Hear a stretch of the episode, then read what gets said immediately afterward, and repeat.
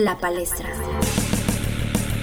Un espacio de análisis, crítica y propuestas sobre el acontecer más relevante de México y del mundo. La voz es nuestra, la palabra es de todos. La Palestra. Conduce Víctor Galicia Montiel.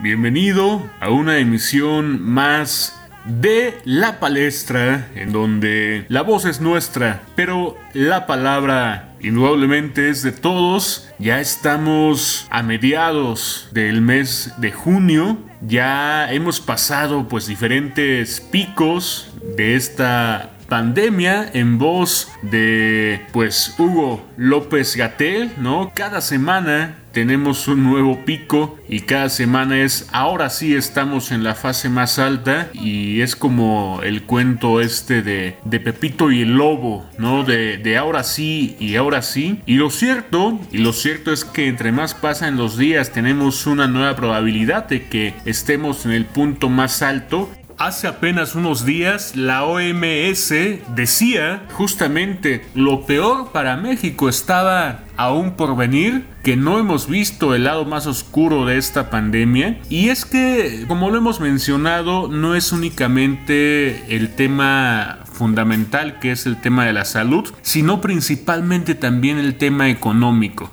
Esta pandemia ha colapsado la economía del mundo entero, sí, pero principalmente, de acuerdo a la CEPAL, de América Latina y del Caribe, de estos países que estamos y hemos estado por un buen tramo en vías de desarrollo, pues somos los que hemos sentido más esta pandemia, este paro de actividades, esta pausa en la economía y que por supuesto no todos los países, no todas las empresas pueden aguantar más meses en confinamiento. Estamos viendo cómo las diferentes autoridades se contradicen entre sí y a veces la ciudadanía ya no sabe a quién hacer caso, si a nivel federal, al nivel estatal o al municipal, cuando aunque todos sean de un mismo partido, pues tienen declaraciones sumamente contrarias y sumamente diferentes.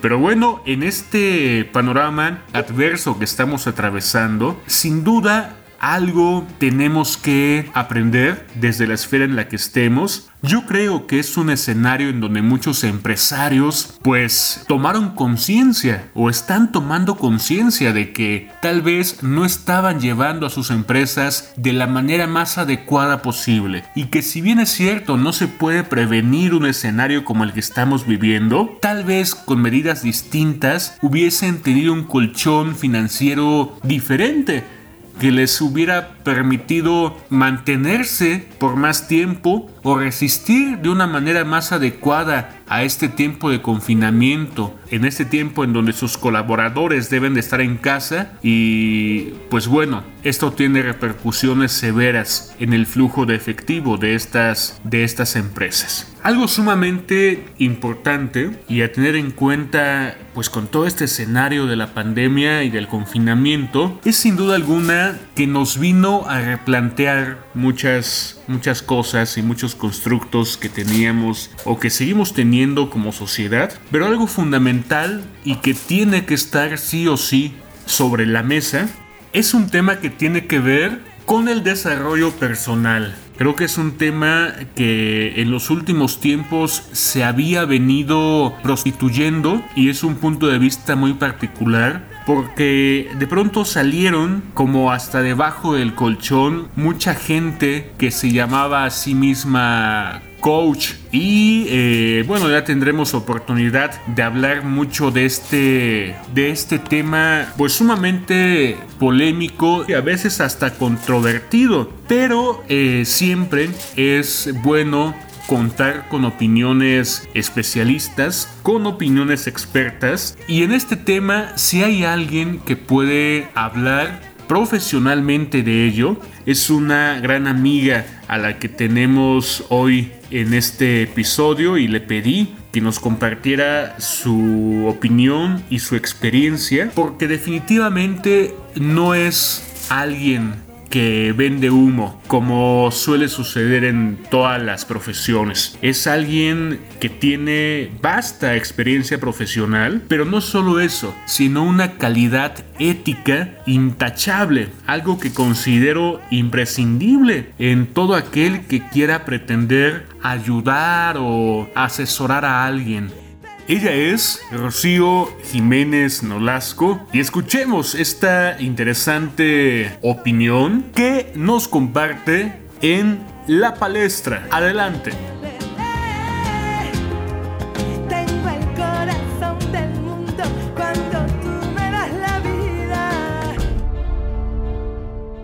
Hola, ¿qué tal? Soy Rocío Jiménez Nolasco y quisiera compartir con ustedes que después de más de 10 años de ocupar diversos cargos en la administración pública en el estado de Puebla, decidí comenzar mi carrera como consultora en políticas públicas y coach de desarrollo personal, ya que gracias a la experiencia que tuve durante mi trayectoria como funcionaria pública, me di cuenta de que el desarrollo del capital humano era lo más importante. Tuve la oportunidad de asesorar a tres grandes mujeres que presidieron la organización en la que trabajaba y quienes me dieron encargos de mucha responsabilidad. Ahí me di cuenta cómo la organización cambiaba de acuerdo a su tipo de liderazgo, aún con las mismas personas. La motivación, el reconocimiento, el sentirse escuchados eran muy importantes para generar mayor cohesión y resultados. También me percaté de cómo una organización es el reflejo del líder. De manera personal, tomo cursos todo el tiempo tengo mentores para tratar de mejorar todos los aspectos de mi vida para poder compartir y ayudar a otras personas.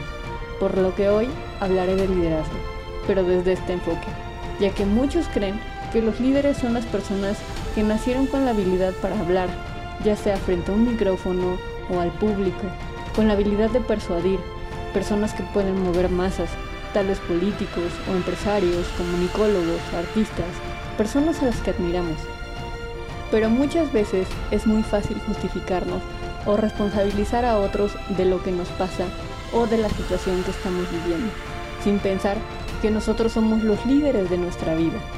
Cuando hacemos conciencia de ello y nos asumimos como tal, nos damos cuenta que nosotros mismos podemos ir transformando nuestra realidad. Hoy, más que nunca, el mundo necesita personas conscientes que generen un verdadero impacto en nuestro país y en la vida de otros. Yokoi Kenji, un líder social, dice que existen tres formas de transmitir. La primera es a través del terrorismo, es decir, a base de amenazas o de infundir miedo. ¿Cuántas veces lo hemos vivido? En nuestro trabajo, porque si no hacemos X o Y nos despiden, con nuestra familia, con nuestra pareja y peor aún, ¿cuántas veces lo hemos hecho? La segunda es la manipulación ¿Cuántas veces nos sentimos chantajeados por las personas que nos rodean, incluso de las personas que amamos? O peor aún, ¿cuándo fue la última vez que hiciste sentir mal a otra persona para que hiciera algo que tal vez no quería? Pregúntatelo y analízalo. La tercera es a través de la inspiración, siendo el ejemplo de otras personas a través de ser tú el protagonista de tu vida asumirte así, olvidándote de culpar al gobierno o a tu mamá que tal vez te castigó cuando eras niño o niña. Hoy, la invitación es asumirnos como lo que somos, como los líderes de nuestra propia existencia. Tú decide lo que quieres ser y cómo quieres transmitir. Escúchate, motívate y reconócete como el gran líder que eres, ese ser extraordinario, único e irrepetible. Feliz día.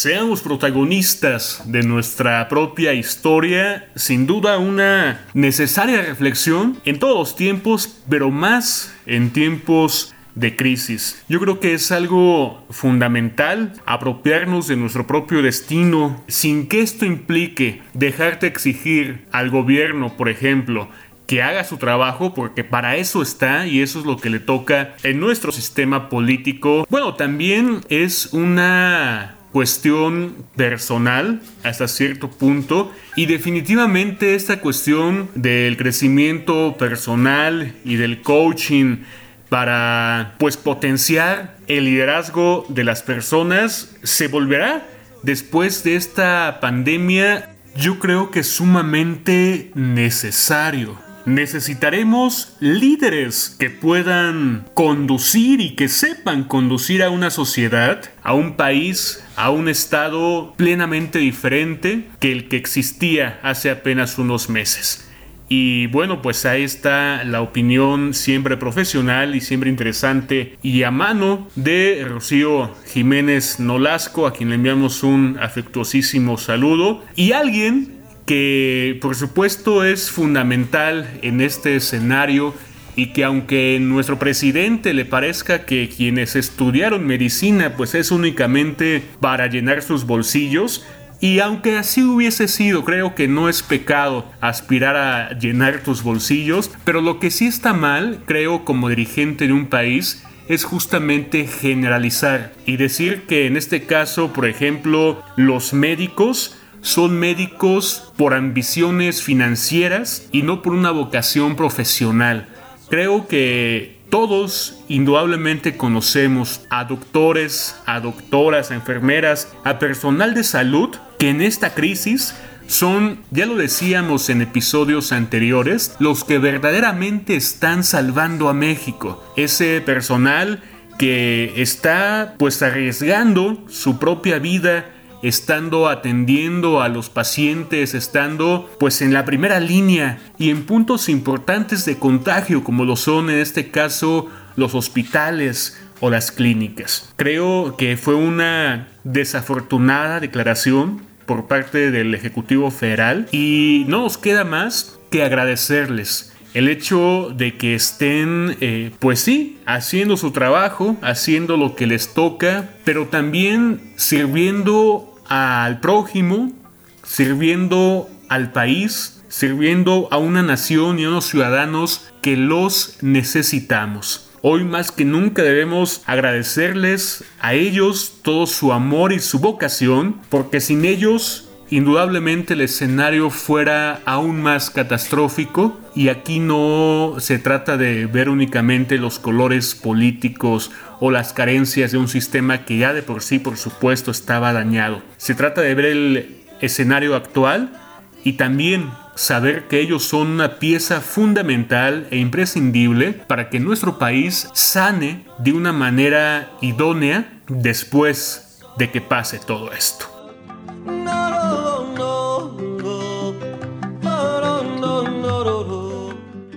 Y alguien justamente que cumple con estas virtudes y con esta, estas necesidades en la pandemia del COVID-19 es la doctora Brenda González. La doctora Brenda González nos comenta desde su opinión cómo está viviendo esta pandemia, este confinamiento y además nos da unos tips demasiado importantes de alguien que está, como lo mencionábamos, en primera línea a la defensa de la sociedad, a la defensa de un país y creo que es fundamental que escuchemos lo que ella nos tiene que decir. Doctora Brenda González, escuchémosla. disculpas para cantarte a ti. Saludos, soy la doctora Brenda González, soy médico cirujano y aprovecho y agradezco este espacio para poder platicar con ustedes un momento acerca de este tema que forma parte de nuestras vidas ya desde hace varios meses, que es la pandemia por SARS-CoV-2, por coronavirus. Yo como médico lo que les puedo compartir es que desafortunadamente todavía hay muchos contagios, todavía hay muchos pacientes infectados, desafortunadamente muchos fallecimientos y creo que aún no es momento de bajar la guardia, creo que debemos de continuar trabajando en conjunto. Yo les puedo compartir que muchos colegas, amigos, colegas que se han infectado, que han fallecido y que todos los doctores estamos ahí desde nuestra trinchera trabajando con mucho corazón, con mucha vocación, porque pues es también nuestro trabajo, nuestra profesión y que muchos de los colegas que están en la primera línea atendiendo directamente a los pacientes con COVID lo están haciendo en la mayoría de los casos con poco equipo de protección, con un sistema de salud ineficiente, no ineficiente de ahorita, porque no se trata de buscar culpables o de decir que es por la pandemia, un sistema de salud que ya desde hace muchos años tiene mucha, muchas carencias y que a pesar de eso, pues muchos de los colegas están ahí trabajando y atendiendo con mucha vocación, porque de lo que se trata, como todos sabemos, es precisamente de evitar el colapso hospitalario. Todos sabemos y hemos escuchado que la mayoría nos vamos a enfermar, nos vamos a infectar de coronavirus, no tengamos miedo, la mayoría vamos a estar asintomáticos, la mayoría vamos a tener síntomas leves y nos vamos a recuperar, pero hay un porcentaje de pacientes, de mexicanos que sí se van a enfermar, que sí van a estar graves y que van a requerir de una atención hospitalaria especializada. Sabemos que muchos mexicanos cursan con alguna enfermedad crónico-degenerativa, con una diabetes mal controlada, una hipertensión mal controlada, algún antecedente de infarto, obesidad, y que hay un gran porcentaje de mexicanos que cursan con una enfermedad y que son más vulnerables, así como las personas de la tercera edad, y que ellos son los que van a requerir de, de esa atención hospitalaria. Entonces yo lo que les puedo decir es que por ahora todavía no podemos bajar la guardia.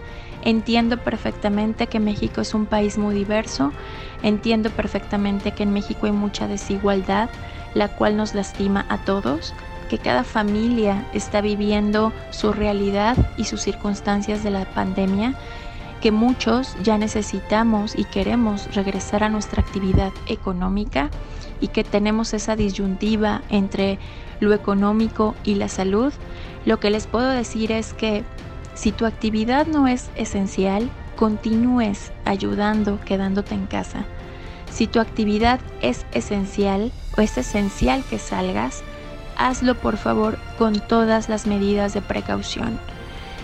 Lo más importante es guarda tu distancia con las personas, la sana distancia. No es momento de convivir, es momento de guardar sana distancia en tu centro de trabajo, en el transporte público, utiliza cubrebocas, lávate las manos, trae tu gel antibacterial y lávate las manos continuamente, no te toques tu cara y cuando regreses a tu casa, sabes perfecto que tienes que sanitizar tus zapatos o quitarte tus zapatos, lavarte tus manos, cambiarte de ropa y sé que a lo mejor a estas alturas esas medidas ya nos han cansado un poco, pero las debemos de seguir haciendo.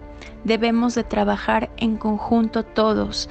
No podemos bajar la guardia. Todavía muchas ciudades como la de Puebla presenta picos importantes de contagios. No hay suficientes camas de terapia intensiva, no hay suficientes ventiladores y lo que tratamos de evitar es precisamente ese colapso hospitalario, así que todos debemos de cooperar. Así también como el gobierno, ya es hora de que haga medidas económicas y políticas importantes y queremos ver también una estrategia de parte del gobierno importante para poder apoyar a todos los mexicanos y así no nos veamos tan afectados con esta pandemia. Mucho ánimo, mucha fortaleza y trabajar en equipo. No sé cuándo vayamos a poder regresar, Espero yo que pronto, si todos cooperamos y todos trabajamos en conjunto. Gracias.